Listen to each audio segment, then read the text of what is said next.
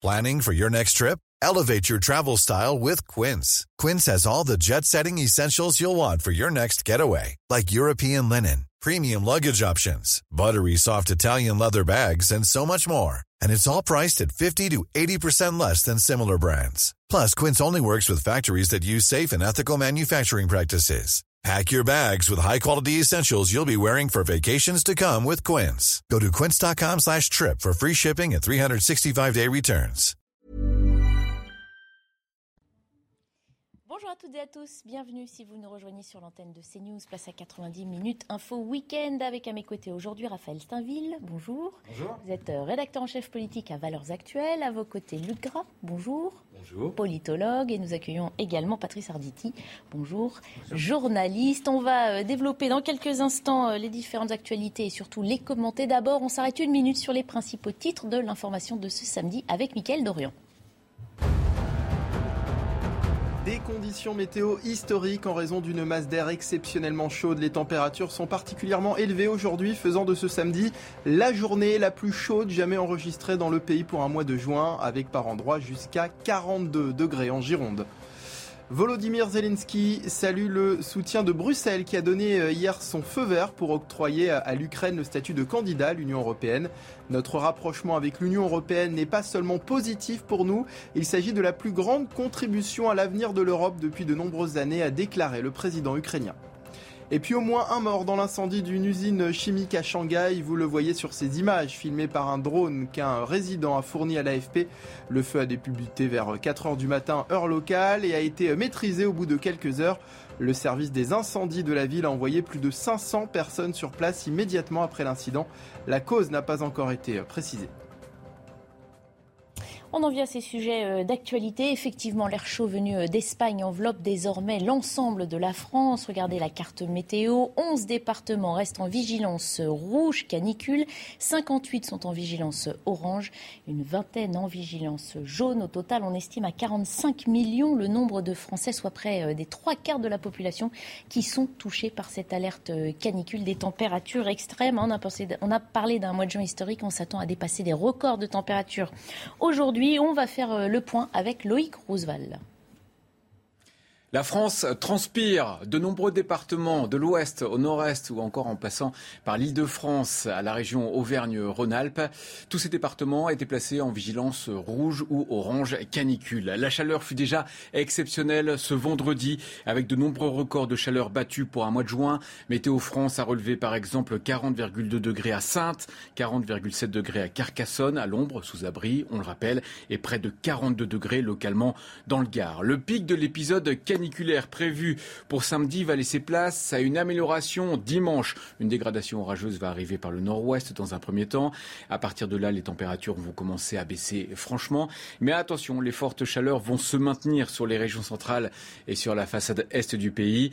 Il fera encore 35 degrés à Lyon, 37 à Dijon, 38 à Mulhouse et jusqu'à 39 degrés dans Strasbourg notamment. En attendant, cette nuit de samedi à dimanche, les températures nocturnes seront moins chaudes, moins élevées que ces derniers jours. Sur la façade ouest du pays et en région parisienne, une ambiance nettement moins tropicale. Cette première canicule de 2022 est exceptionnelle par sa précocité, puisque nous sommes un peu après mi-juin seulement, et surtout très intense. On le rappelle, une canicule plus longue que prévu, jusqu'à 3 à 4 jours par endroit. Voilà, une canicule un peu plus euh, précoce, évidemment, messieurs. Je vais vous donner une courte réaction. Il n'est pas euh, question de, de commenter. Hein. Euh, il fait chaud, évidemment, on le subit tous. Ou de nous donner peut-être des conseils, on ne sait jamais. Quelle, quelle réflexion ça vous inspire ben, On voit bien qu'il y a une, une accumulation de, de, hausse des températures. Parce que rappelez-vous, pour les, les, plus anciens, on avait parlé de canicule en 2003 mm -hmm. et en 2006. Et en fait, à cette époque, le thermomètre était monté à, à, à 40 degrés. Mmh. Voilà, pour vraiment une ou deux journées. Et aujourd'hui, on voit bien les perspectives. On n'est que au mois de juin et on est déjà à cette température-là. Donc c'est vraiment. Et chaque que... année, on a ces épisodes. Donc aussi. vraiment, il se passe quelque chose. Et rappelez-vous, en 2003-2006, quand on sortait de chez soi, on avait l'impression d'être happé par une espèce de, de, chaleur terrible, qui faisait que bien sûr, on, naturellement, on était plus à l'abri à l'intérieur. Mmh. Mais on n'était pas habitué. Mmh. Je trouve qu'aujourd'hui, c'est ça la réflexion de fond. On commence aussi, nos corps peut-être commencent à s'habituer un peu, parce mmh. que on, finalement, euh, on voit moins de gens qui vous disent oh, qu'est-ce qui, qu'est-ce qui, qu'est-ce qui fait chaud aujourd'hui? C'est chaud, mais malheureusement, on voit bien qu'il y a une évolution évolution qui est irrépressible. Comment ça s'habitue? Ça ne veut pas dire qu'on le vive forcément mieux. Bien sûr. Alors absolument pas. Et, puisque Luc parlait de 2002 ou 2003, souvenez-vous. 2003 et 2006. 2003 et 2006, il y avait une quantité de, bouquins qui étaient sortis sur la nouvelle façon euh, de, de vivre dans les, dans, dans, les villes. On devait, on devait fournir les villes en, je ne sais combien de centaines d'arbres de manière à ce que ça apporte de l'ombre. On devait construire les maisons avec, avec des murs qui protégeaient du soleil sans arrêt de manière à ce que les gens puissent se promener à, à l'abri. Et pichenette, si je puis dire. Ah, rien, absolument rien. C'est comme si on redécouvrait une fois de plus que ça va continuer et, ça va perdurer d'ailleurs. On a juste peut-être écopé de certains conseils hein, de l'époque. On se souvient de euh, devoir mettre les draps euh, au réfrigérateur pour pouvoir euh, mieux dormir dedans. Je l'avais pas, celle-là. Vous ne l'avez pas fait la nuit dernière, il faut le faire pour ce soir, c'est la dernière. non, mais pour rebondir sur ce qui a été dit, moi malgré tout, je pense qu'il est quand même important de, de souligner que quand bien même on a un épisode de chaleur qui est extrêmement euh, conséquent et dont on peut éprouver euh, à, quel point ça, fatigue euh, les, corps et les esprits, c'est très compliqué d'extrapoler et de se dire que même l'été sera chaud. C'est-à-dire qu'il n'y a pas d'évidence et, et, et c'est pas prédictif. C'est pas parce qu'on a un épisode de, chaleur ou une canicule et, on pourrait même discuter du terme de canicule sur cette, vague de chaleur qui, dure quelques jours. ça n'a rien à voir avec 2003. 2003, c'était une grande partie de l'été. Ça ne veut pas dire que l'été, pour autant, Mhm. sera euh, un été caniculaire. Et donc, c'est voilà, on peut commenter l'instant T, on peut voir ce qui a été fait, ce qui n'a pas été fait dans les différentes mesures euh, qui avaient été euh, notamment soulignées pour essayer de, de, de, mieux supporter ce, ces, ces, grandes chaleurs. Mhm. Mais c'est très compliqué, en tout cas, d'extrapoler en se disant, voilà, notre été sera catastrophique et caniculaire. Alors c'est vrai, ce qu'on nous dit, hein, c'est que ces épisodes climatiques vont sans doute se multiplier, se multiplier. Il va donc falloir s'adapter, notamment dans le monde du travail. On est connecté avec euh, maître Frédéric Calino, euh, avocat en droit du travail. Merci de faire partie de notre plateau d'invités. Juste avant de vous donner les paroles, je voulais faire un petit état des lieux de ce que font nos voisins européens. Euh, le droit du travail espagnol, par exemple, impose certaines restrictions, notamment en termes d'horaire. En Allemagne, ce sont aux employeurs de s'adapter lorsqu'il fait chaud.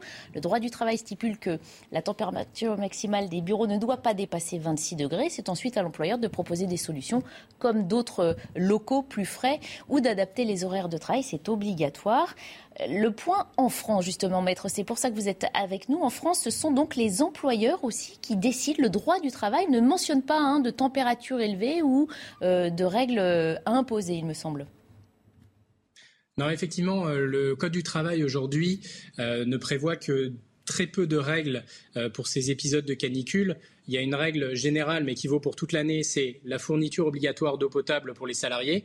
Et puis il y a une autre règle qui est extrêmement euh, connue euh, maintenant, c'est euh, l'obligation qui est dite de sécurité de l'employeur, qui vise à s'assurer de la prévention de la sécurité et de la santé des salariés sur le lieu de travail. Alors ça veut dire quoi cette obligation? Ça veut dire qu'il faut prendre des mesures de prévention, des affichages, faire de l'information euh, pour les salariés euh, pour ces épisodes caniculaires. Il faut euh, naturellement diagnostiquer le risque de canicule dans l'entreprise par rapport à votre secteur d'activité particulier. C'est très différent si vous avez une activité de bureau où vous avez une clim, par exemple, ou si vous êtes sur des chantiers en plein soleil. Et puis, il faut adapter aussi le travail, c'est-à-dire qu'il faut mettre en place une organisation du travail qui va permettre d'assurer la santé et la sécurité des salariés. Ça peut passer par effectivement des changements d'horaire. On va commencer plus tôt le matin, finir plus tard le soir, et les pics de chaleur, on va les éviter. Euh, ça peut passer également par euh, la mise en place du télétravail dans certaines entreprises, euh, soit pour tous les salariés, si jamais les salariés finalement c'est plus frais chez eux, mhm. soit pour certaines salariés à risque, je pense aux femmes enceintes, c'est quand même compliqué pour elles de prendre les transports quand il y a des épisodes de chaleur comme ça. Donc il y a pas mal de choses qui peuvent être mises en place dans l'entreprise. Il faut faire appel au bon sens. Le but du jeu, encore une fois, c'est de protéger la santé des salariés et c'est ça l'obligation de l'employeur. Et quid euh, de l'attitude hein, du salarié? Peut-il refuser de rester sur un lieu de travail s'il estime que les conditions ne sont, pas réunies? On sait par exemple qu'en Allemagne, euh, le salarié peut demander à rentrer chez lui et il n'est pas obligé de rester. Oui, alors il y a un cas effectivement euh, dans le droit du travail français qui existe qui s'appelle le droit de retrait. C'est quand un salarié se retrouve face à un danger immédiat pour sa santé, sa sécurité, sa vie potentiellement est mise en danger. Donc le salarié pourrait faire jouer ce droit de retrait pour sortir de son lieu de travail, rentrer chez lui potentiellement, il faut quand même faire très attention parce que ça va être au salarié de démontrer pourquoi il a fait jouer son droit de retrait et où était le danger, pourquoi c'était si dangereux pour lui de rester dans cette situation. Donc il faut quand même euh, prendre ça avec beaucoup de précaution. Dernière question, euh, Maître, est-il envisageable que le, droit du travail français évolue euh, si, encore une fois, ces épisodes sont appelés à se multiplier, donc la société à s'adapter? Alors le droit du travail peut évoluer. Maintenant, est-ce qu'il faut absolument euh, marquer dans le marbre du Code du travail de nouvelles règles? Je pense qu'il faut plutôt, premièrement, laisser aux différents organismes le soin de nous donner des recommandations. Je pense à l'INRS. vous parliez tout à l'heure, par exemple, de de, température au-dessus desquelles on ne pouvait pas travailler, etc. L'INRS, en fait, a fixé des seuils, euh, vous dit qu'au-dessus de 30 degrés, quand on est sur une activité sédentaire, ça commence à être dangereux. Au-dessus de 28 degrés, quand on a une activité, euh, une activité physique, c'est dangereux aussi. Voilà, ces organismes-là, et les autorités de santé également, peuvent vous donner des recommandations. Maintenant, est-ce que c'est au législateur et dans le Code du travail qu'il faut matérialiser ça? Je ne suis pas du tout convaincu. Je pense qu'il faut aussi faire confiance aussi aux employeurs là-dessus. Encore une fois, il faut que ça fasse preuve de bon sens. Et puis, euh, les employeurs peuvent aussi associer à la réflexion euh, leurs représentants du personnel, leur CSE quand ils en ont un, euh, parce que toutes ces obligations de santé et de sécurité, ça fait partie des consultations avec le CSE. Donc, il ne faut pas hésiter à les consulter. Patrice Arditi sur notre plateau a une question pour vous. Oui, maître, bonjour. Euh, on a bien compris, On, a bien compris qu'on pouvait exercer, lorsqu'on est salarié, un, droit de retrait en fonction d'un certain nombre de, conditions, et ça dépend évidemment euh, d'un certain nombre de conventions collectives. Mais alors pourquoi freine-t-on comme ça Et je vous entends, je vous écoute. Vous êtes là en train de dire non, il faut pas, il faut pas rajouter des choses, il faut peut-être modifier. En Allemagne, au bout de je ne sais plus quelle est la température, euh, euh, les employeurs sont obligés de demander aux salariés de travailler une heure de moins en fonction d'une température un petit peu plus puissante et, élevée, c'est deux heures de moins. Et puis au-dessus de 35 degrés, le personnel est invité à regagner tous les domiciles. Pourquoi n'applique-t-on pas ce genre de choses? Parce que je trouve que ces règles très générales sont beaucoup trop contraignantes et ne s'adaptent pas à, tous les secteurs d'activité. Je reprends l'exemple que j'ai donné tout à l'heure. Vous êtes sur un chantier. Là, on pourrait légiférer, on pourrait dire, quand vous travaillez en extérieur, euh, en plein soleil, effectivement, au-dessus de 25-28 degrés, ça commence à être dangereux pour la santé des salariés. Là, je suis d'accord, on peut légiférer. En revanche, vous travaillez dans des bureaux où il y a la clim, certes, il fait 35 dehors, mais à l'intérieur, il va faire 22, et je ne vois pas où est le danger.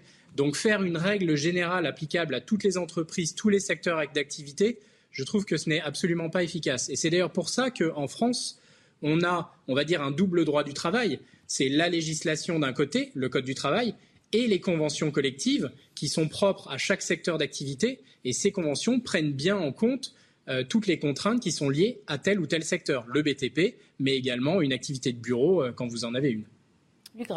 Oui, je trouve assez savoureux que ce soit l'homme euh, de loi qui dise qu'il faut éviter de légiférer, alors que l'homme de lettres, lui, propose euh, de réglementer.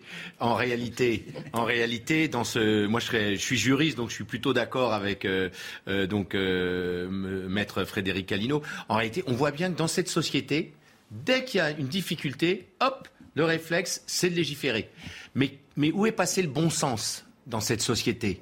Où est passé le fait que quand euh, effectivement au travail il y a euh, des températures absolument euh, insupportables, on se dise pas collectivement qu'il faut évidemment en premier préserver la santé des personnes plutôt que le chiffre d'affaires et donc chacun chez soi. Il n'y a pas besoin de légiférer systématiquement. Je trouve que ça met l'accent sur une société de l'individualité où finalement on n'a le droit de faire que ce que le droit vous reconnaît.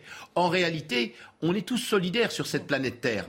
Hein et si on marche sur des braises, il faut qu'on conserve la raison. Et il faut que, effectivement, les gens s'adaptent sans avoir besoin de légiférer. Et en conclusion, on voit bien que cette société qui légifère de plus en plus applique de moins en moins les lois, parce que trop de lois tuent la loi. Alors, comme il est 15h45, on va s'arrêter pour le, Flash Info, mais vous, pourrez réagir juste après, Raphaël Steinville. Je vais en profiter pour euh, remercier Maître Calino d'avoir euh, apporté son éclairage. Merci à vous. Le Flash Info, et on poursuit la discussion. À Besançon, quatre militaires en civil ont été visés par des tirs tôt ce matin après une sortie en boîte de nuit. La police euh, indique que les quatre hommes regagnaient à pied leur garnison vers 5 heures du matin lorsqu'une voiture s'est arrêtée devant eux. L'un des passagers est alors sorti du véhicule et a tiré trois fois dans leur direction avant de redémarrer. L'un des militaires a été touché au bras mais son pronostic vital n'est pas engagé. Châteauroux privé d'eau potable, les habitants du nord de la ville ont interdiction de consommer l'eau de leur robinet en raison d'une contamination par la bactérie Escherichia coli. La raison de cette contamination, selon le maire de la ville, un dysfonctionnement du système de diffusion du chlore dans l'eau qui a permis à la bactérie de se développer. Et puis au moins 25 morts au Bangladesh en raison des fortes pluies de moussons qui se sont abattues. Plus de 4 millions de personnes sont actuellement bloquées en raison des inondations. La foudre qui accompagne ces précipitations a tué 21 personnes depuis hier, tandis que 4 autres sont mortes dans des glissements de terrain selon la police. Allez, on revient en plateau justement pour passer la parole à Raphaël euh, Steinville sur ces adaptations ou non qu'il faudrait faire dans le monde du travail. Alors d'abord, moi je, ne saurais mieux dire que Maître Gras qui on s'en passait d'avocat à très bien exprimer en omission. les choses. Mais il y, a, quand même euh, une donnée qu'il faut prendre en compte et qui est quand même nouvelle. Euh, c'est euh, le, poids du télétravail aujourd'hui dans les entreprises. C'est-à-dire qu'on peut demander aujourd'hui aux entreprises de faire de, multiples efforts pour améliorer le, confort des, salariés. Mais la vérité, c'est que la plupart de leurs salariés aujourd'hui leur échappent.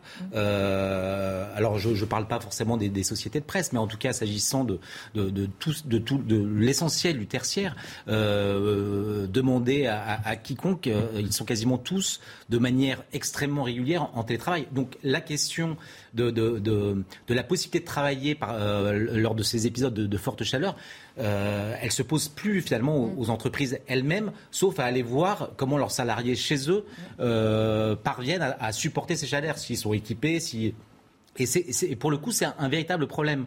Euh, finalement, euh, l'épisode du Covid a, a, fait supporter aux salariés eux-mêmes euh, le, la nécessité d'avoir et un ordinateur à la maison et tout un, et un bureau et un équipement mmh. susceptible de pouvoir leur permettre de travailler dans, dans, dans, des conditions convenables. Et d'une certaine manière, le, aujourd'hui, les, les, les patrons se sont délestés de, cette charge. Et c'est une vraie question aujourd'hui qui n'a pas vraiment de réponse. Mhm. Alors c'est tout à fait juste euh, euh, ce que vous dites parce que euh, j'ai pu observer à partir de plusieurs donc activités de consultants normalement ah. et d'entreprises que avant le Covid il y avait chez les consultants 90% de présentiel mhm. et, et, 10% quand même déjà de, de communication par Internet. Et puis pendant le Covid, évidemment, il y a eu 100% de travail, euh, on va dire, de chez, de chez soi ou de son, de son lieu privilégié. Et puis, ce qu'on observe, c'est qu'après ces deux phases de Covid, en réalité, on ne revient pas du tout à la situation initiale. On ne revient pas du tout à 90% de présentiel et 10% euh, de non présentiel. Euh, au contraire, on sent qu'il y, a quelque chose qui s'est passé à l'occasion du Covid qui fait que le, télétravail est bien là et pour longtemps. Mmh. Alors, autre volet. Ah, vous voulez réagir, Patrice Oui, oui, moi j'écoute. Euh, euh, nos, deux amis, là, ils font exactement comme si le télétravail, euh, c'était, euh, c'était, c'était généralisé complètement, alors que ce n'est absolument pas vrai. J'ai pas, pas les chiffres, mais enfin, je veux dire, tout le monde n'est pas en télétravail. Il y a des commerçants, il y a des petites entreprises qui n'ont probablement pas la, climatisation. Et lorsqu'on dit que lorsqu'une entreprise a la climatisation, on n'est pas forcé, effectivement, de, de laisser son personnel sortir parce qu'il fait très très chaud. Il y a déjà le trajet domicile-travail où le, personnel en question, qui est assuré pour ça, puisqu'il se rend au travail, euh, peut, peut, être atteint euh, par, justement par les températures excessives, il faut en tenir compte. Et si tout était généralisé, et si euh, on, on, avait tout fait pour que les gens s'adaptent normalement, comme ce que vous je, crois, eh bien, on n'aurait pas tous ces tableaux à chaque fois qu'on a un épisode de, canicule euh, qui dirait il faut absolument que les personnes âgées euh, soient hydratées, il faut absolument boire un petit peu plus. On, donne des conseils comme, à des enfants parce que les gens, effectivement, oublient et se laissent guider et ne sont pas forcément sous une clim en train de travailler en télétravail, si je peux dire. oui, alors attention. non, mais simplement, euh, on parlait des consultants. Il est évidemment, et Patrice a raison, difficile d'être en, télétravail quand on est épicier. C'est évident. Alors justement, vous disiez tout le monde ne peut pas travailler chez soi dans de bonnes conditions, d'autres ne peuvent tout simplement pas vivre chez eux dans de bonnes conditions, y compris lorsqu'il fait très chaud. On parle souvent euh, des problèmes de précarité énergétique en hiver. Eh bien, sachez que le sujet est tout à fait aussi euh, valable en été. Ce sont euh, des difficultés que rencontrent les plus précaires, souvent les mêmes d'ailleurs, qui n'arrivent pas bien à lutter contre le froid en hiver et qui n'ont pas les moyens de lutter contre ces épisodes de chaleur. Je voulais proposer le témoignage d'un septuagénaire qui vit dans un minuscule appartement sous les toits de Paris. Écoutez aussi un bénévole de l'association Petits Frères des Pauvres. Ça m'angoisse, hein. Ah ouais. La, nuit, euh, à une, heure, une, une heure, deux heures, je dors pas, moi. Cette nuit, à deux heures du matin, je regardais la télé. Hein. Ah non, c'est atroce. On essaye de faire au cas par cas et c'est souvent assez, euh, assez difficile. Et euh, nous, on est juste de passage, mais de voir qu'ils vivent dans ces conditions-là, c'est. enfin, moi, personnellement, ça me, ça me révolte ça me révolte et ça me fend le cœur aussi. Quoi. Bah, sachez que les solutions sont finalement les mêmes, hein. hiver comme été. On parle euh, d'une bonne isolation, euh, d'appareils de chauffage ou de climatisation performants pour ceux qui peuvent se payer une clim. Les volets aussi sont aussi euh, efficaces en hiver qu'en été, sauf que ce sujet du réchauffement climatique, il est pour l'instant, il passe bien au-dessus de la tête de, nombreux bailleurs. Alors non, mais vous avez raison, mais vient s'ajouter à ce problème le fait que dès lors que vous mettez une clim, et notamment pour euh, ces, ces logements qui, euh, qui, qui, sont mal isolés, euh, c'est un, un surcoût. c'est une aberration aussi. Quand on connaît en plus le, coût de l'énergie aujourd'hui, mm. bien évidemment qu'un certain nombre de personnes hésitent à allumer leur, leur climatiseur, pour peu qu'ils en aient un. Donc les problèmes se cumulent et, et s'aggravent pour, pour toutes ces personnes qui, été et puis également l'hiver souffrant du froid, euh, sont, sont, mal isolés. Et comme vous le rappeliez, effectivement, ce sont souvent les, les, plus pauvres, les plus démunis, qui mhm. n'ont pas les moyens même d'avoir accès à ce que euh, euh, les gouvernements successifs essayent de faire avec la, la rénovation thermique. Mais parce Et les crédits d'impôt qui sont même, offerts aux ménages même, pour faire des travaux. il y a des facilités qui sont offertes, et il faut le souligner, par les différents gouvernements qui se succèdent. le fait est qu'il y a quand même un coût. Et alors, pour des personnes qui ne payent pas d'impôts, on peut leur parler de crédit d'impôt mais euh, c'est déjà un coût insupportable pour eux. Tout à fait. C'est en fait euh, là, il s'agit vraiment d'une grande politique euh, de l'environnement. Mhm. C'est-à-dire que c'était un peu la même chose avec la, les voitures électriques. Mhm. Les voitures électriques, quand vous avez, quand vous gagnez le SMIC pour vous acheter une voiture électrique, c'est elles sont plus chères que les. C'est impossible parce que même une prime de 2000 euros, mhm. vous ne pouvez pas le faire. Donc quel que soit le gouvernement, quelle que soit la majorité, etc. Ça c'est évidemment un, un, chantier important. C'est également, euh, vous savez que à l'approche de 2023, il faudra avoir renouvelé les bâtiments pour mhm. qu'il y ait point de déperdition, etc. Tout ça, ça coûte de l'argent et ça fait partie d'une grande politique publique parce que soit on fixe cela comme un objectif euh, prioritaire dans le pays, et à ce moment-là, il faut s'en donner les moyens, soit on ne fixe pas des réglementations qui sont inacceptables pour les plus démunis, les plus en difficulté. On parle de la France, mais de l'ensemble des Européens. Selon les données de l'Union européenne qui datent hein, de 2012, euh, un Européen sur cinq vivait, selon ces chiffres, dans un logement inconfortable l'été. Euh, encore une fois, voilà, on y pense souvent l'hiver, on y pense moins l'été. Il faut euh, une politique de rénovation et de, de soutien des Français. Grand chantier rien à ajouter, mais on entend ça depuis des années, hein, de toute façon. Non, mais très concrètement, aujourd'hui, une copropriété qui veut euh, donc euh, procéder à une isolation thermique, mmh. phonique, mmh. etc. Aujourd'hui, 90 euh, fois sur 100, elle décide de ne pas le faire tant qu'elle n'aura pas, alors du coup, la loi, qui l'obligera pour des raisons exclusivement pécuniaires. Mmh. Ce n'est pas des raisons esthétiques ou des raisons de convenance, ce sont des raisons financières. Et donc là, où on y va, on s'en donne les moyens, ou alors on ne peut pas les obliger. Très bien. Je voulais aussi profiter du fait qu'on parle de ça pour donner un numéro vert hein, qui a été mis en place en cet épisode de canicule par les autorités françaises. Regardez, canicule info service 0800 06 66 66. Vous pouvez euh, vous renseigner, appeler à l'aide évidemment vous signaler en cas de problème dans cette période de forte chaleur. On va s'arrêter pour une euh, coupure pub et puis on abordera ensuite eh ce nouveau refus d'obtempérer hein, qui a euh, mis en cause un véhicule et des agents de police hier soir dans le 18e arrondissement de Paris. Refus d'obtempérer qui sont en hausse partout dans le pays. À tout de suite. Nous reprenons nos débats sur le plateau de 90 minutes info euh, week-end et on repart d'un nouveau refus euh, d'obtempérer. Ah, alors ce sera dans un instant puisqu'il est l'heure du flash info de Mickaël Dorian qui a pris place dans son studio. Le rappel des titres, donc Mickaël, c'est à vous. Au Pays Basque, un corps a été retrouvé ce matin dans la Bidassoa, le fleuve frontière avec l'Espagne. Il s'agit d'un homme âgé de 20 à 25 ans d'origine subsaharienne. Il pourrait s'agir d'un migrant qui tentait de traverser le fleuve à la nage.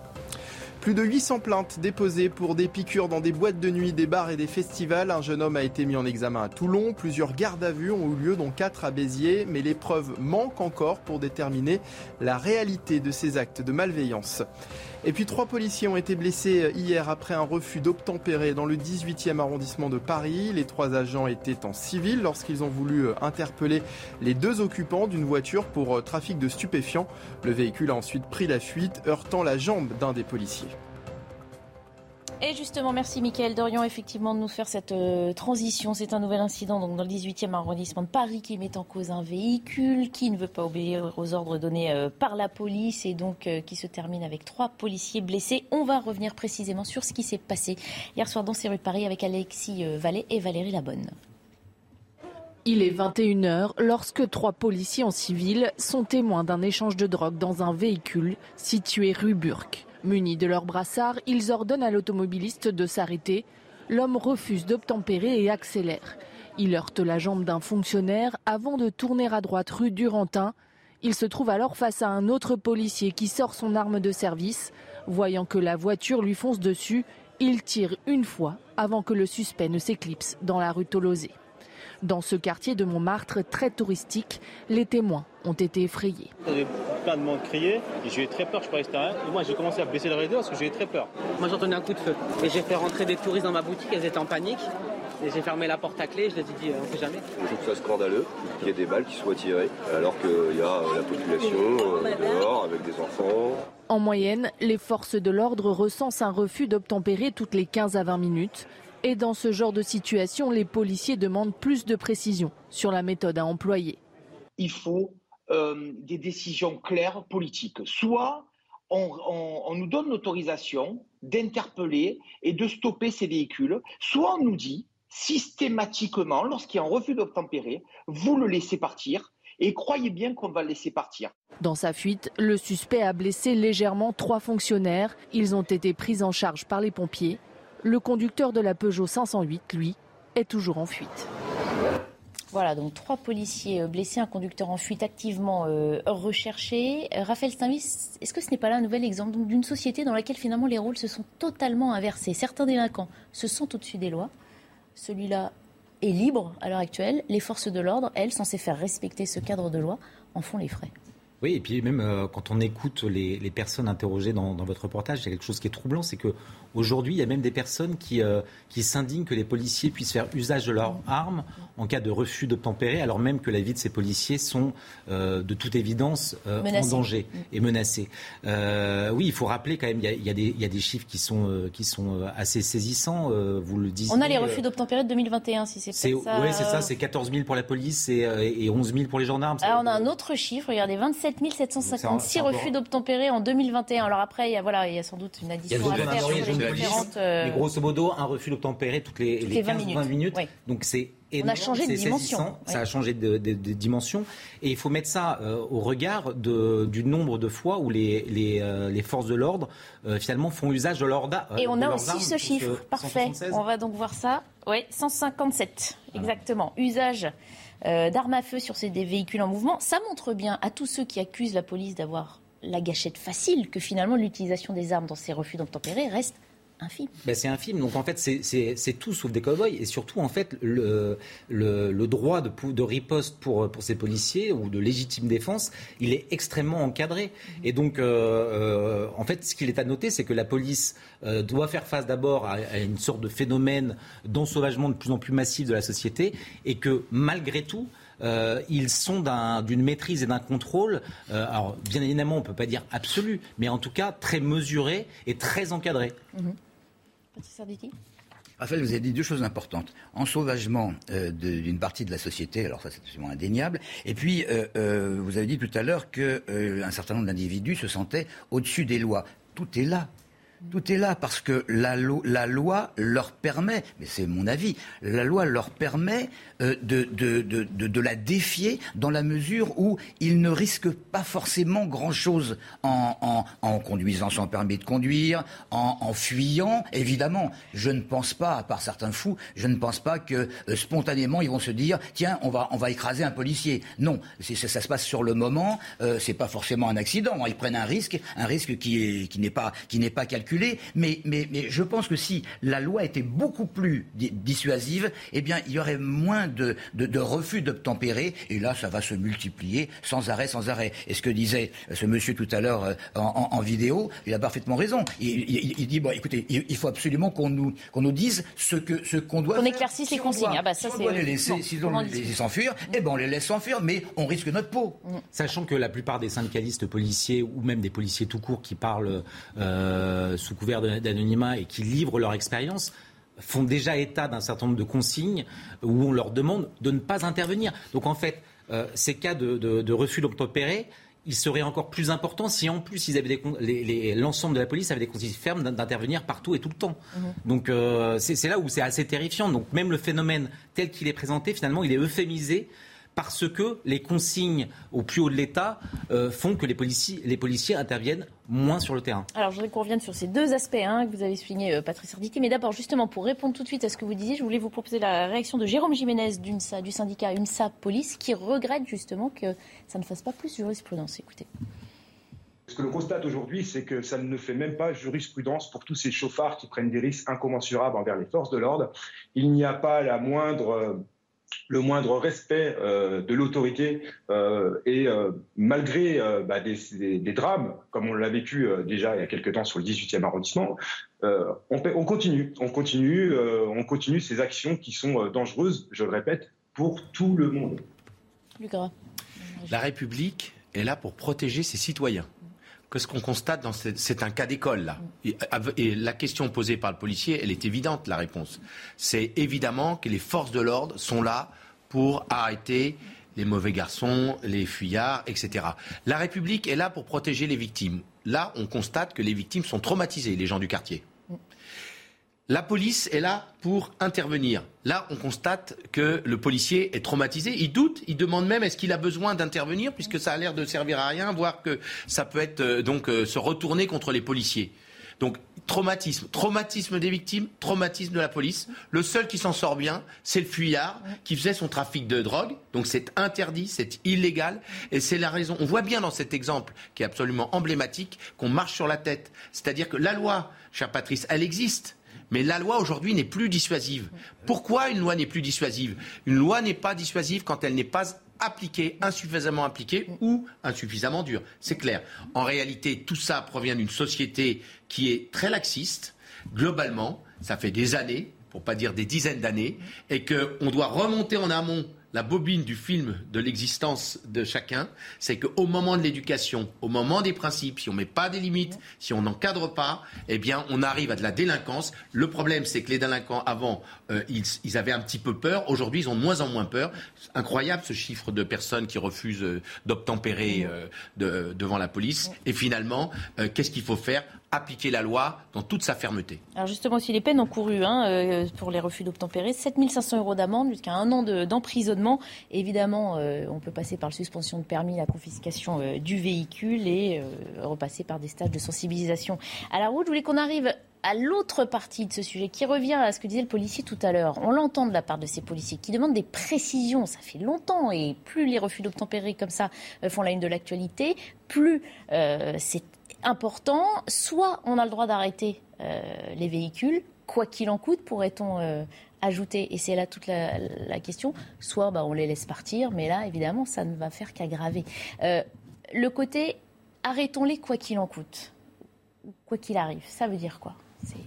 Est-ce qu'on est aura le courage d'aller jusque-là? On avait ce semblant de débat la, la, semaine dernière, on l'aura probablement dans les semaines à venir, parce que je le disais, c'est ces incidents vont, se multiplier. le, problème, c'est que, c'est que avec on parle de laxisme toujours parce que c'est un mot qui, qui colle parfaitement à, certaines réalités, mais à partir du moment où le gouvernement, quel qu'il soit, quel qu'il soit, et je peux même dire les différents gouvernements qui se sont succédés, ont peur des bavures euh, ont peur d'évaluer, notamment depuis l'affaire Malik Oussekine, mhm. euh, euh, ça, ne peut pas évoluer d'une façon favorable. Ça veut dire qu'on ne dira plus jamais à la police d'aller au contact, Mais on va comme ça se fait dans d'autres pays C'est pas possible, ce serait extrêmement mal vu de la part d'une grande partie des politiques en général, mhm. sans, sans, citer qui, que ce soit, et, et ce serait, ce serait une, une, une révolution. Et, et, là, on est obligé, une fois de plus, de faire du cas par cas. On parlait de si c'est passé ça veut dire que c'est on, assume un aveu de faiblesse. Mais de toute façon.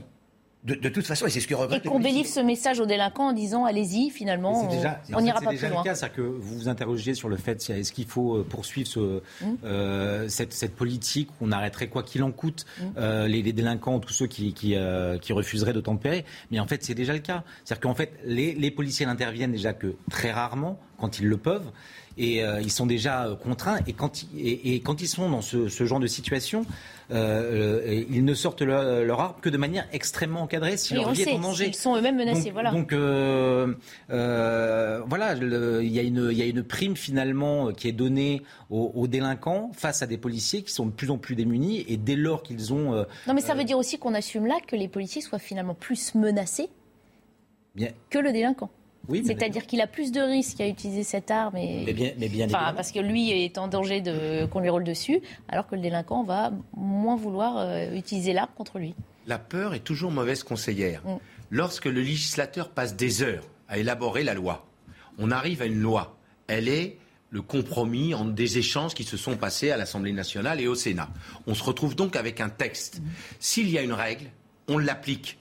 S'il y a une règle dans une famille, quand vous dites à un enfant, tu ne fais pas ça, si une seule fois, il sait, il sent qu'il peut le faire, outrepasser, c'est terminé, terminé, l'autorité est finie. Il y a plein de familles qui sont confrontées à cette problématique-là. La règle, euh, vous savez, on dit en, latin que la, loi est là, elle est dure, mais elle est la loi. Mm. Hein je ne veux pas faire de latin pour pas. Ça veut dire qu'il faudrait changer la loi alors. Il, il, va falloir adapter la loi, aux consignes. Ah ben non. L'appliquer. Oui, mais résultat, on ne le fait la pas. La problématique, est-ce qu'on laisse partir les délinquants, etc. Évidemment pas. Est-ce qu'on les arrête Évidemment. Et s'il y a des bavures, eh ben il y a des bavures. On s'en explique. Eh ben non, mais c'est ça. Mais, il faut être ferme. C'est là que le bas blesse. Non, mais... C'est un trafiquant de drogue là. Il hein. faut quand même voir. Il n'y a aucune excuse là. J'espère qu'il ne va pas y avoir des manifestations pour défendre ce, ce type. C'est mhm. incroyable. Le, il, il, deal, il fait du trafic de drogue. C'est interdit par la loi. Et finalement, le policier est traumatisé, il ne sait plus s'il fallait intervenir ou pas intervenir. Tout le quartier a été traumatisé, vous imaginez, les touristes, etc., en cette période-là de l'année. Le seul qui est là en train de, de se dire, bah, finalement, je, m'en suis bien sorti, mhm. c'est le trafiquant. Donc, euh, on n'a rien contre les humains, mais il y a un moment, il y a des règles. Et les règles s'appliquent à tous les humains trafiquant ou pas trafiquant, il n'y a pas de connivence avec ces situations. Sauf que c'est un échec, puisque Raphaël Saint-Ville le, rappelait à l'instant, on n'applique pas cette loi. Donc c'est déjà on n'applique pas, on ne peut pas appliquer ce, que vous, ce C'est l'exemple de la famille dont je vous ai parlé tout à l'heure. Donc on est débordé. Et eh ben, eh ben, on est débordé. Pourquoi? Parce qu'on l'applique insuffisamment, fermement. Mmh. Donc il faudrait des lois plus fermes? Il faut réécrire ce cadre législatif. Elles bah sont très bien les lois françaises. Il faut les appliquer. Oui, puis euh, alors bien évidemment, ça suppose un, courage politique, ça suppose que les politiques en charge de ces questions-là soient véritablement en soutien euh, de, des forces de l'ordre et que les forces de l'ordre, dès lors qu'il y a un événement euh, tragique qui se passe, et là on évoquait le 18e, et c'était encore dans le 18e il y a quelques jours, où il y avait une jeune fille, et, et c'est tragique, c'est malheureux qui se retrouvait dans cette voiture qui, mhm. qui était probablement totalement innocente et qui, qui a été frappée par la mort. Mais euh, encore une fois, si euh, euh, on veut, et, un certain nombre de politiques ont réclamé que la, police soit désarmée ou accusé la, police d'être à l'origine, enfin pas seulement à l'origine, d'être de manière globale et systématique des, tueurs, si on, si on, en vient à accepter ce genre de débat alors qu'il faudrait être d'abord euh, en soutien, tout en laissant la justice aller jusqu'au bout, euh, voir euh, dans quelle mesure il y a peut-être eu une erreur d'appréciation du policier, mais d'abord en soutien des policiers. Ils sont pas là, ce ne sont pas des cow-boys, encore une fois. On a l'impression dans le, dans, dans, le, dans le discours d'un certain nombre de, de, nos responsables politiques que les, les policiers sont des cow-boys. Mhm. Ce n'est pas le cas. Mhm. Il y a eu un autre exemple, un accident mortel dans la nuit de jeudi à vendredi dans l'Hérault. Euh, sur la départementale, la départementale 109, précisément à Juvignac. Des jeunes poursuivis par les gendarmes suite à un refus de contrôle se sont engagés à contresens sur la route à vive allure et sans lumière. Bilan là, euh, plus grave, deux morts et trois blessés graves. Il y a même plus que ça, je crois. Il y a même plus que ça. Il y a deux morts et, il y a deux, morts et deux blessés graves dans la voiture des jeunes en mhm. question. Et je crois qu'il y a des blessés euh, c'est très grièvement mm. dans, dans l'autre voiture qui a, été, percuté. Et là, il ne s'agit pas de, je ne pense pas, de trafiquant de drogue ou quoi. Euh, ça peut être mm. un défaut de permis de conduire et, et, ce jeune homme. Euh, non, mais encore une fois, on voit là effectivement cette sensation de plutôt échapper à la police. Euh, ne pas se faire quoi qu'elle ait à vous reprocher et se dire qu'on a plus de chances à s'en échapper. Il faut échapper à la police, je dirais même échapper à l'autorité. C'est ça le problème. C'est un, problème beaucoup plus global. Il ne s'agit pas d'attaquer telle ou telle personne, tel responsable. C'est la question du rapport à l'autorité et la question du respect. La République repose sur le respect. Le respect de la présomption d'innocence, certes. Le respect, évidemment, des citoyens, des victimes. Et, là, on voit bien qu'on est une société où euh, on autorise, on autorise, on autorise. Mais cette société... On sait très très bien que le respect, le respect dû à des policiers euh, dans certains endroits des cités et même ailleurs à Paris, à Lyon, n'importe où, euh, ça fait belle lurette qu'il n'est plus là. Alors avant le respect, euh, si simplement il pouvait au moins avoir de la considération, ce serait très bien. Mais ça fait partie des valeurs, un mot qui vous est cher, Raphaël. Et, ces valeurs-là, elles sont inculquées généralement très tôt. C'est dans le domaine de l'éducation. On n'en est plus là. Là, là on n'essaye pas de, de, pousser des, jeunes gens à, grandir normalement comme des adultes responsables. On, essaye de voir ce qu'on peut faire avec des, gens qui sont déjà, déjà des criminels et, finalement, je ne vois pas comment on pourrait les arrêter. deux, petites observations rapides. Je suis d'accord avec Patrice qu'il y a le en amont et en aval. En amont, c'est les questions d'éducation, du rôle des parents dans les familles, etc. Beaucoup plus de responsabilité des parents de l'école, etc. Bon. Et par ailleurs, par rapport à ceux qui font un peu tout et n'importe quoi, il faut, savoir, il faut le dire aux, auditeurs et aux téléspectateurs, la France, c'est le supermarché de la liberté. On peut arriver en France de tous les horizons, de tout ça, on peut te faire justement raison de plus pour respecter cette France qui accueille les populations. En venant, je suis passé euh, sur la route et j'ai vu supermarché Istanbul. J'ai trouvé ça extraordinaire. Je me suis dit, la France est un, pays formidable. C'est pas certain que dans tous les pays du monde, on puisse, euh, voilà, le gars fait supermarché Istanbul. Bon, on reste sur cette phrase euh, positive. Juste avant euh, le flash de Michael Dorian, dans un instant, on parlera de cette manifestation anti-crack à Paris qui a porté ses fruits. À tout de suite. Le Royaume-Uni se prépare à vivre une grève de train historique, la plus importante des 30 dernières années selon les syndicats. Ce mouvement aura lieu mardi, jeudi et samedi et touchera les lignes de train dans tout le pays ainsi que le métro londonien. Alors que l'ambiance est toujours explosive en Équateur, le président Guillermo Lasso a déclaré hier l'état d'urgence, une décision qui intervient après des violences survenues lors de manifestations contre les prix du carburant. Il réclame un contrôle des prix des produits agricoles et une renégociation des dettes des paysans auprès des banques. Et puis au moins un mort dans l'incendie d'une usine chimique à Shanghai. Vous le voyez sur ces images filmées par le drone d'un résident. Le feu a débuté vers 4 heures du matin heure locale et a été maîtrisé au bout de quelques heures. Le service des incendies de Shanghai a envoyé plus de 500 personnes sur place immédiatement après l'incident. La cause n'a pas encore été identifiée. Une enquête a été ouverte. Je vous le disais, c'est donc le ministre de la Santé qui a tranché. Il n'y aura finalement pas de centre de soins pour toxicomanes dans le 16e arrondissement de Paris, comme dans plusieurs autres arrondissements de la capitale. Le projet avait soulevé la protestation des riverains. Une manifestation avait encore lieu hier. On revient sur ces événements avec Mathilde Moreau.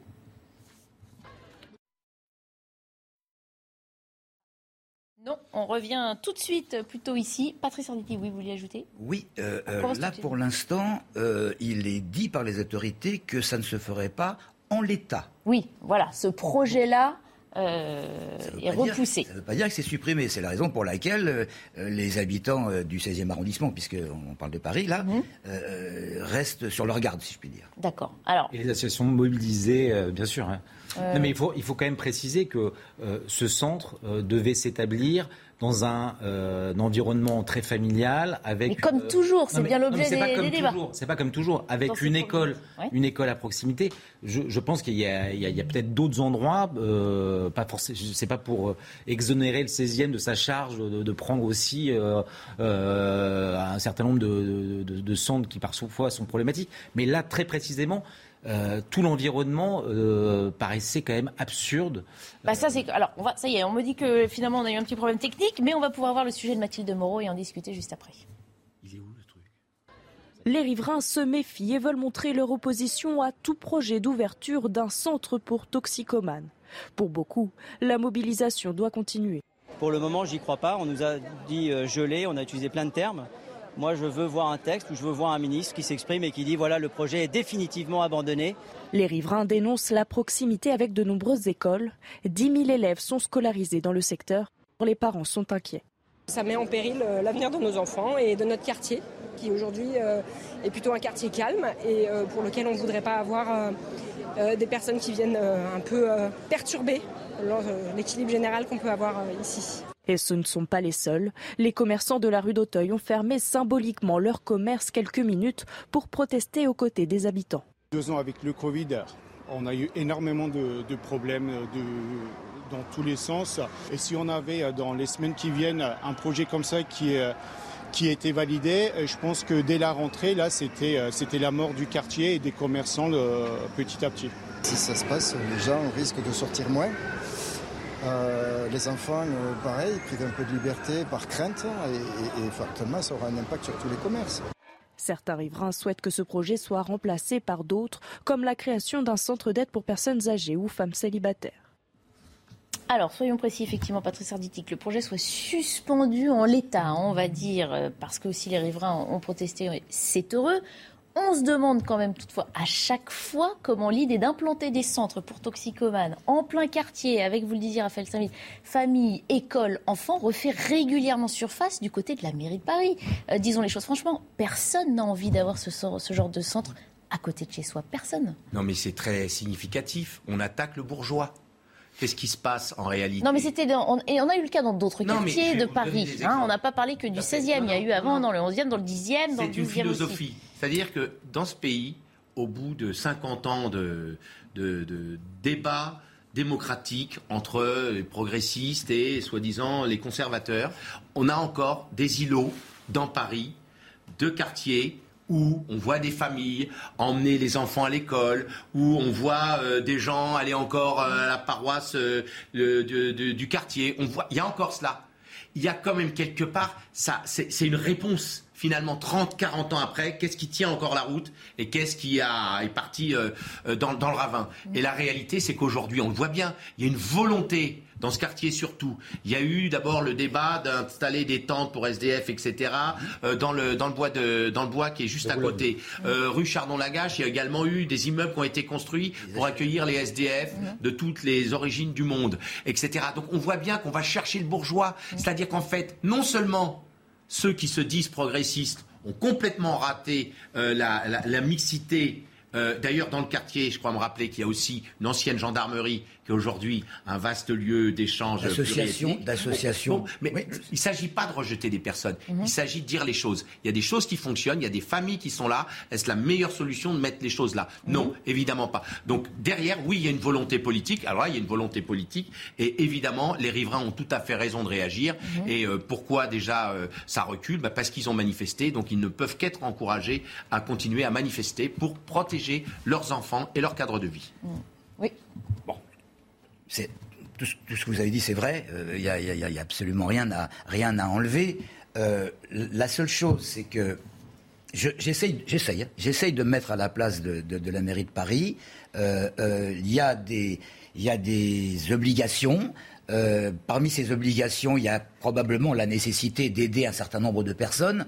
Euh, les, les, malheureux qui euh, euh, vont devoir se rendre dans des centres pour être sevrés, enfin pour arranger leur situation. Et puis, et puis il y a un certain nombre d'endroits dans Paris que, l'on peut se, solliciter. Alors il est vrai que du côté de la mairie de Paris, il est vrai que quand on peut faire quelque chose dans le 16e, on, essaye. On essaye parce, que, c'est quelque chose de. Patrice, il y, a des... Maintenant, la communication, elle a été très mal faite. Et tout est là. Tout est là. Tout est là. Est-ce que ça va être un espace de consommation ou pas? Tout est là. Les riverains du coin que je connais bien, ils veulent simplement savoir si on leur affirme que ce n'est pas un espace de consommation et que c'est simplement quelque chose qui, est lié au, sevrage de gens qui sont en, passe d'être guéris, ça peut être autre chose. Ah, on continue d'en parler euh, après la pause. A tout de suite. On reprend notre débat hein, sur euh, ces fameux centres hein, dont tout le monde dit qu'il faut les créer et tout le monde est, je pense, d'accord pour dire qu'il faut prendre. Ah, pour soigner en tout cas ou aider.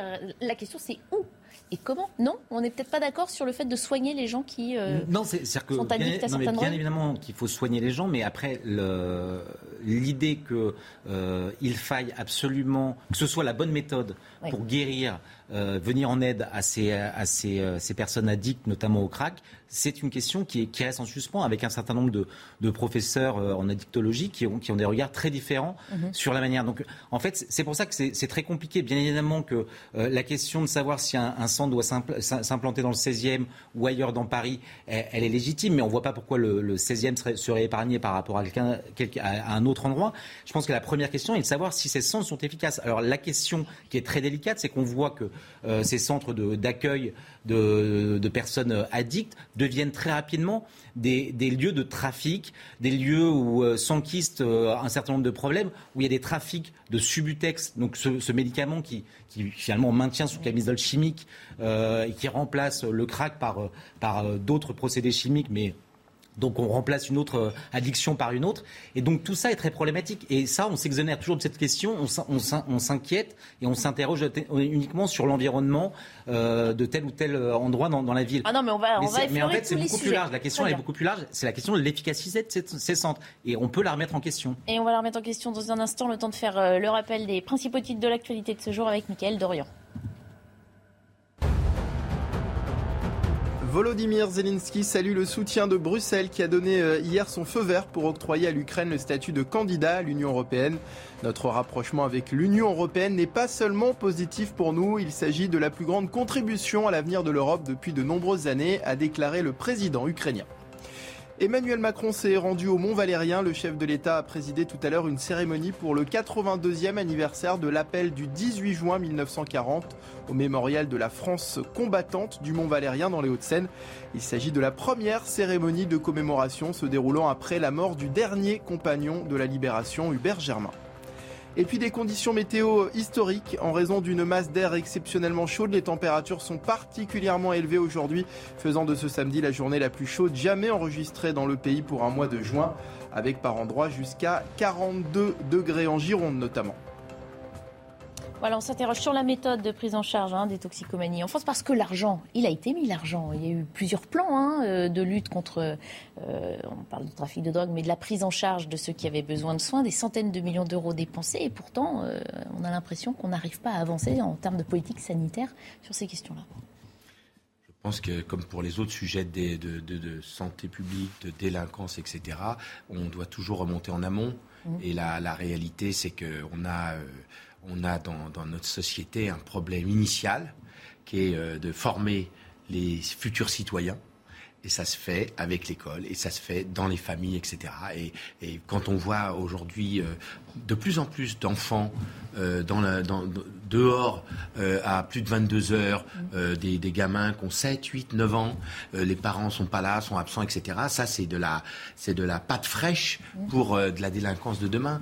Donc évidemment, il faut une. Mais vous savez, depuis des années, notre société a, a sabré sur les budgets sociaux, la police de proximité, on l'a sabré, les, les, les patronages laïcs ou caritatifs dans les banlieues, il n'y a plus rien. Euh, donc il y a tout un, un, esprit de solidarité. Hein, on appelait ça autrefois même le, paternalisme social qui n'est plus là et, du coup on est en danger. En réalité, la politique, ce sont d'abord des objectifs. Premièrement, protéger les familles.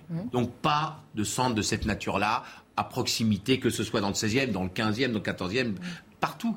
Il faut protéger les familles. Deuxièmement, évidemment, soigner les personnes qui sont addictes.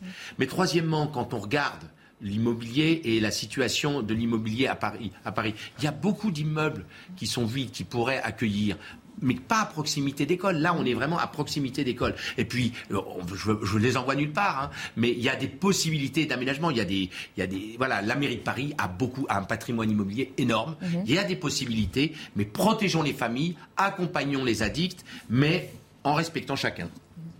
En respectant chacun, Luc, euh, certes, euh, bien évidemment, mais je crois, je le disais tout à l'heure, qu'il y a un défaut de communication terrible. Les gens ne sont pas idiots, ils écoutent la radio, ils regardent la télévision, de préférence évidemment c'est news, euh, bon, et, ils lisent des magazines. Canal, il y a tout le monde, tout le monde. Mais, mais on, ne communique absolument pas sur ce qu'il y a de plus important.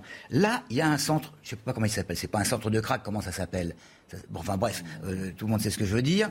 Euh, où y a-t-il eu des articles dans la presse euh, qui recensaient le nombre de centres de ce genre qui peuvent exister en France du nombre de personnes qui ont été accueillies dans un état absolument Ça changerait quelque chose de savoir qu'ils sont 12 plutôt 37 C'est surtout que les gens l'entendent régulièrement dans l'actualité, un centre dans tel quartier. Ils ont l'impression qu'on déplace le problème et ils n'ont certainement pas, envie que ça, se rapproche d'eux. que 2000 personnes ont été sauvées, sont sorties du, monde de la drogue, de ce triste monde de la drogue, à cause de ce genre de centre, ce serait déjà un, un mini plus. vous avez raison de poser la question, mais je ne suis pas sûr qu'on puisse justement trouver 2000 personnes sorties de ces centres euh, guéris. Euh, ah, vous remettez en, cause l'efficacité de ces centres, mais, mais, bien évidemment. en fait, mais c'est en fait c'est le, principal problème qui est souligné notamment dans ces autres centres euh, parisiens où on voit que le problème s'enquise, c'est-à-dire qu'on parle de ces, on, les présente comme des malades, mais ce sont aussi des délinquants malgré tout, euh, qui, ont. Alors il faut il faut prendre en compte cette souffrance parce que ces addictions sont, sont douloureuses, mais ce sont des délinquants et malheureusement je ne suis pas sûr que euh, la plupart d'entre eux veulent guérir et euh, ce qui leur est proposé, notamment le mais non mais c'est la réalité. On peut, ça peut être choquant, ça peut être désagréable à entendre. La vérité, c'est que la plupart des, des, des gens qui, qui les accompagnent voient que le subutex euh, les différents produits qui leur sont donnés comme substitution aux drogues qu'ils prennent deviennent leur nouvelle drogue. Et donc ces centres d'accompagnement euh, deviennent des hauts lieux de trafic. Et c'est pour ça que euh, les associations sont souvent vent debout lorsque ces centres s'installent dans le quartier c'est ça s'enquiste, ça s'installe durablement sans que leur, leur, leur maladie, leur, leur addiction soit, soit véritablement traitée. On fait du sevrage de l'alcoolisme aussi, ça n'empêche pas toutes les petites épiceries de vendre tous les alcools. Bon, ça ne va pas forcément devenir des, des, des, des, centres de vente de drogue, mais, mais c'est à craindre, effectivement. Et là aussi, il y a un défaut de communication. Est-ce que ça a existé dans d'autres quartiers? Est-ce que dans le 20e, par exemple, il euh, euh, euh, y, a, y, a des, y a des gens qui se sont installés euh, euh, euh, en, nombre supérieur à ce qui pouvait exister avant, avant la création de ce centre. Moi, je veux être, je veux, savoir en tant que Parisien, je veux savoir exactement où on en est, où on en est, l'état des lieux. Bon, eh ben, on va faire l'enquête. et puis, malheureusement, comme j'ai compris que le sujet n'était pas fini, on vous réinvitera sans doute pour parler de ces thématiques. Il nous reste une thématique à évoquer aujourd'hui dans le dernier quart d'heure, pour laquelle Harold Diman nous a rejoint en plateau. Bonjour Harold, spécialiste des questions internationales à la rédaction de CNews. On évoque la situation en Ukraine. Le président Zelensky salue le soutien de Bruxelles au statut de candidat à l'Union européenne de son pays. C'est une nouvelle positive hein, pour ce pays alors que les combats continuent notamment dans le Donbass. On va d'abord faire le point sur euh, cette situation avant de revenir hein, sur la candidature en elle-même. Le point avec Augustin Donadieu et Mathieu Rio.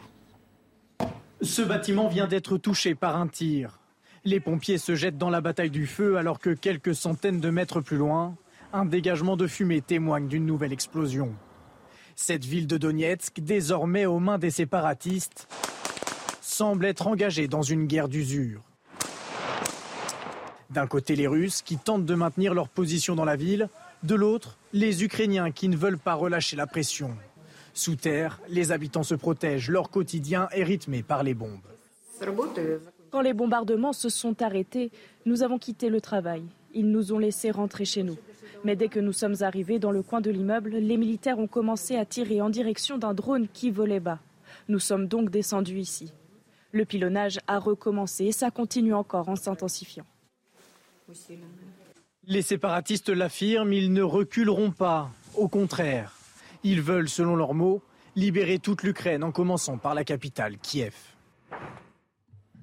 Voilà, la Commission européenne a donc recommandé hier d'octroyer à l'Ukraine le statut de candidat à l'Union. Un avis qui reste évidemment à discuter, euh, Harold, notamment à la fin de la semaine prochaine, puisqu'il y a un sommet euh, des 27 et que ça va pas être si facile que ça. On sait que la question divise beaucoup. Mais même si euh, le Conseil européen adoptait positivement la demande de, candidature, il faudra passer un examen de plusieurs années.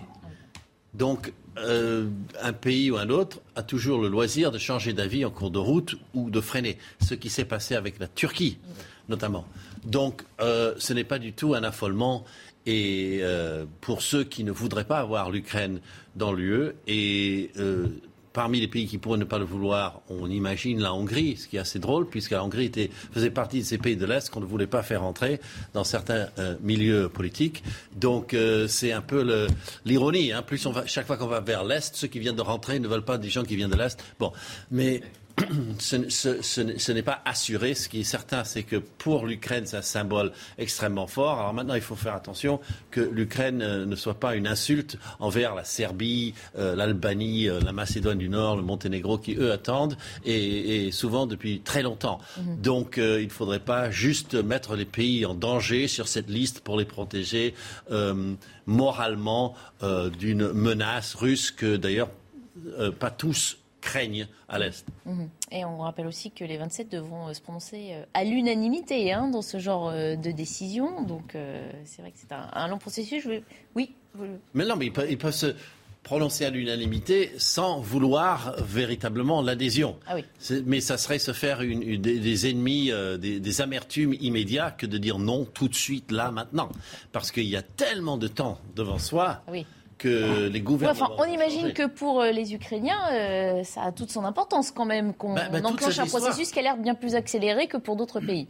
Toute cette histoire commence par là, parce qu'en 2013, l'Ukraine voulait simplement une, un accord d'association avec l'Union européenne et non pas l'adhésion. Et, et c'est en refusant cela que Vladimir Poutine a fait dérailler tout le système qui a provoqué le Maïdan et les, réactions, et, maintenant on en est euh, à ce stade. Donc l'Europe est au cœur de toute la crise ukrainienne. Mais alors, Harold, là, ce, laps de temps est épouvantable. C'est quelques années qu'il va falloir attendre avec évidemment euh, un certain nombre de pays, enfin le moins possible, j'espère, qui vont être contre. Euh, euh, ça, ça signifie que Monsieur Poutine, Monsieur Poutine, disant que finalement il n'avait rien contre l'adhésion de Kiev à, l'UE, mhm. c'est du pipi de chat. C'est rien du tout. Oui, je ne sais pas pour la matière, mais on, ne rentrera pas dans les détails. Merci, messieurs c'est inexact. Il était complètement opposé à l'accord d'association de l'Ukraine avec l'Union européenne parce qu'il disait que commercialement, ça allait couper des liens entre l'Ukraine et la Russie, que c'était contraire à des, accords qu'il avait lui-même. Et il a réussi à arracher exactement l'inverse, un accord d'association super avancé, Ukraine-Russie, trois semaines plus tard, et tout ça, ça fait exploser le Maïdan et on connaît la suite. Mhm. Donc dire qu'il n'a rien contre, ce n'est qu'une petite alliance euh, euh, technique, euh, ce n'est pas être de bonne foi de sa part. C'est le moins qu'on puisse dire. Avant que Luc Gray et Raphaël Steinville commentent cette actualité, je voulais vous proposer d'écouter le président Zelensky. On mentionne aussi qu'il s'est rendu tout à l'heure pour la première fois hein, dans la localité de Mykolaiv, dans le sud de l'Ukraine. Il se félicite donc des bonnes annonces venues de Bruxelles. Nous sommes maintenant à un pas du début d'une intégration à part entière dans l'Union européenne. Nous avons une conclusion positive de la Commission européenne sur la candidature de l'Ukraine. C'est un acquis historique pour tous ceux qui travaillent pour notre État et il ne reste plus qu'à attendre la décision du Conseil européen la semaine prochaine. La Russie elle-même a tout fait pour détruire tout lien avec l'Ukraine. Eh bien, nous faisons tout pour que nos liens avec l'Europe soient aussi forts que possible. En politique nationale, mais en politique étrangère, tout est affaire de symbole, comme le disait très bien euh, Harold. En fait, là, c'est la symbolique qui compte. Mm. Et on- le bilan de Poutine est quand même assez catastrophique depuis l'entrée en guerre. Il ressuscite l'Amérique, il ressuscite l'OTAN. Euh, maintenant, il envoie dans les bras l'Union européenne, Zelensky, etc. Donc moi, ma question, c'est est-ce que euh, le fait que donc on ouvre ce cheminement long à l'Ukraine en perspective de l'Union européenne, est-ce que quelque part ça affaiblit quand même ou pas Poutine dans sa démarche, que je distingue bien la démarche de Poutine de celle de la grande Russie éternelle, qui n'est pas forcément Poutine Est-ce que ça affaiblit sa démarche? Oui, parce que c'est ce qu'il voulait euh, éviter. Il voulait que l'Ukraine reste dans une association avec la Russie comme celle qui existe avec la Biélorussie et avec le Kazakhstan, pour faire court, et quelques autres pays. L'Arménie, ça rentre, ça sort, mais grosso modo aussi. Donc, c'est fini à partir de ce moment-là. Parce que là, c'est formel. Dé- Déjà, c'était fini quand l'Ukraine avait signé un accord euh, avec l'OTAN. Alors, ce qui est bizarre, c'est que l'Ukraine était déjà un partenaire de l'OTAN sur une voie d'adhésion, mais qui avait des jalons. Mais parce qu'elle ne l'a pas atteint, ce stade ultime, elle n'avait pas droit à la protection de tous les, euh, tous les États de l'OTAN. Donc ils ont inventé à l'OTAN un truc bâtard qui est on vous donne des armes, mais on ne vous protège pas comme si vous étiez membre. Mais vous avez été attaqué parce que vous vouliez être membre. Vous voyez, on est dans une dialectique d'un nouveau monde. hein. On, on jongle avec les, les semi-mesures et, et- les intentions annoncées longtemps à l'avance. Donc, est-ce que ça va protéger l'Ukraine? Je, je- je ne vois pas en quoi. Mais Vladimir Poutine, lui, il, est- il a descendu de deux crans. On va continuer de commenter ce nouveau monde juste après le rappel des titres de Mickaël Dorian dans une minute.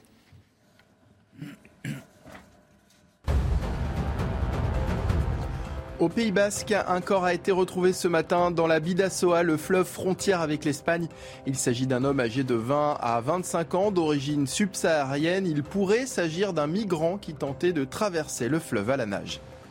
Châteauroux privé d'eau potable, les habitants du nord de la ville ont interdiction de consommer euh, l'eau de leur robinet en raison d'une contamination par la bactérie Escherichia coli. La raison de cette euh, contamination, selon le maire de la ville, un dysfonctionnement du système de diffusion du chlore dans l'eau qui a permis à la bactérie de se développer. Et puis au moins 25 morts au Bangladesh en raison des fortes pluies de moussons qui se sont abattues. Plus de 4 millions de personnes sont actuellement bloquées en raison des inondations. La foudre qui accompagne ces précipitations a tué 21 personnes depuis hier, tandis que 4 autres sont mortes dans des glissements de terrain selon la police. Raphaël Saint-Mille, oui, sur cette question d'adhésion de, l'Ukraine, on- a compris que ce n'était pas pour tout de suite, mais que le symbole était fort et que l'Union, là, veut marquer encore un peu plus son soutien à Volodymyr Zelensky. Oui, alors euh, moi je comprends très bien tous les symbo- symboles qui entourent euh, euh, le- les, les di- différentes déclarations qui ont été faites notamment hier. Je comprends que finalement il y a une sorte de, processus accéléré, comme si, pour reprendre les mots du président du Sénat, l'Ukraine avait écrit en lettres de sang plusieurs des conditions qu'il exigeait pour adhérer à l'Union européenne. Et en même temps, il y a une question quand même qui est en suspens. C'est-à-dire que euh, l'Ukraine, euh, que beaucoup euh, ne voyaient pas intégrer de sitôt l'Union européenne en raison notamment de, de la corruption qui régnait dans ce pays, euh, serait bientôt euh, lavé de toutes les conditions qu'on oppose à un certain nombre de pays lorsqu'ils toquent à la porte de l'Europe, parce qu'ils sont les victimes. Alors bien évidemment, Zelensky et le peuple ukrainien sont les victimes de l'offensive russe et de Vladimir Poutine, mais est-ce que ça, exonère d'un examen de passage euh, approfondi? Alors, ça a été dit, ça va être long, ça va être très long, euh, mais même la figure de Zelensky, moi j'aimerais qu'on parfois on, parvienne à l'interroger, quand bien même c'est un héros de guerre, un héros de la résistance euh, aujourd'hui face à, l'invasion russe, lui-même était un politique très fragilisé par, le, par les soupçons qui, qui pesaient sur lui. Alors c'est là où euh, je pense que de temps en temps, il faut pouvoir s'arrêter et au-delà justement des symboles, euh, euh, pouvoir quand même euh, revenir sur un, un temps plus long et voir ce qu'était aussi la- l'Ukraine, l'Ukraine juste avant l'invasion russe. Ça, c'est un discours de, paix, cher ami, parce que quand il y a le feu dans la maison, vous distinguez pas les bons des mauvais garçons. Vous essayez, de, de sauver quelque, chose. Euh, moi, je dirais que, la, guerre en elle-même, la guerre en elle-même blanchit personnes. Vous savez, en 39-45, dans la résistance, il n'y avait pas que des, gentils garçons. Ils se sont battus pour défendre la France et à la sortie, ils étaient des résistants. Euh, de la même manière, euh, dans la Légion étrangère française, vous n'avez pas que des gars qui sont... La guerre révèle les vraies natures celle de résistants. Et je crois qu'avec cette guerre-là, l'Ukraine a effectivement, comme c'était très bien dit par le, président du Sénat, gagné, conquis ces galons de euh, candidats sérieux à entrer dans, la, euh, dans le processus, hein, on n'entre pas dans l'Union européenne, ça, dans le processus d'entrée dans l'Union européenne. Mais surtout tant qu'elle sera en guerre, elle ne pourra pas euh, Tout à fait. adhérer à l'Union Mais elle a, on va dire qu'elle a acquis par le feu et par le sang de sa nation, tous ces milliers de morts, 100 par jour, elle a acquis le droit de pouvoir postuler à l'entrée dans le processus. Un dernier élément, parce que ça se corse côté euh, fourniture d'énergie, la Russie a stoppé l'approvisionnement euh, en gaz pour la France, la Bulgarie, la Pologne et la Finlande, un débit réduit pour l'Allemagne, l'Autriche euh, et l'Italie. Est-ce qu'on paie l'addition des sanctions? Je vous propose, avant de répondre à cette question, d'écouter Vladimir Poutine. La blitzkrieg économique contre la Russie était vouée à l'échec dès le début. Car nous le savons depuis longtemps, les sanctions sont une arme à double tranchant. Elles peuvent faire encore plus mal à ceux qui les appliquent. Nous avons appris de la part des pays européens qu'ils sont alarmés à l'idée que la Russie ou d'autres pays utilisent ces sanctions contre eux. Raphaël Steinville, c'était euh, logique que Vladimir Poutine, dont on connaît la détermination, il faut, euh, écouter jusqu'au bout Vladimir euh, Poutine et le prendre au sérieux. C'est-à-dire que le, poids des sanctions qu'on a prises contre la Russie et les conséquences qu'elles font peser sur nous sont immenses. Euh, Vladimir Poutine a raison de dire qu'elles sont à double tranchant. Regardez le prix de l'essence en, Russie et celui que l'on paye, que les Français payent à la pompe. Et je dirais même que euh, aujourd'hui, il y a quelque chose d'un jeu extrêmement dangereux qui a été pris, une sorte de folie même. Euh, lorsque l'on a renoncé à, importer encore du, pétrole et du gaz russe, on a dénoncé les contrats qui étaient libellés en euros. Aujourd'hui, on va les payer en dollars auprès des États-Unis, du Qatar. Sauf que la dévaluation de l'euro par rapport au dollar fait que euh, on va payer ce, pétrole et ce gaz encore plus cher. Et donc les Français, c'est-à-dire qu'on peut être va en guerre, soutenir l'Ukraine, euh, avoir des postures, et c'est très facile depuis un plateau de télévision, mais la réalité, c'est que les Français souffrent terriblement des, des, mesures de, restriction qui, ont été prises à l'égard de Moscou. C'était 45 secondes, donc soyez bref. Pardon. Juste l'important, c'est de savoir quelles vont être les, répercussions sur, euh, sur les Français, notamment. Bah, on les connaît déjà. Les entreprises. On les subit déjà. Il va y avoir du ciblage. Il va y avoir du ciblage. Et ce ciblage, bien entendu, il y a quoi? Il y a 5000, 5000 entreprises qui sont concernées par ce ciblage.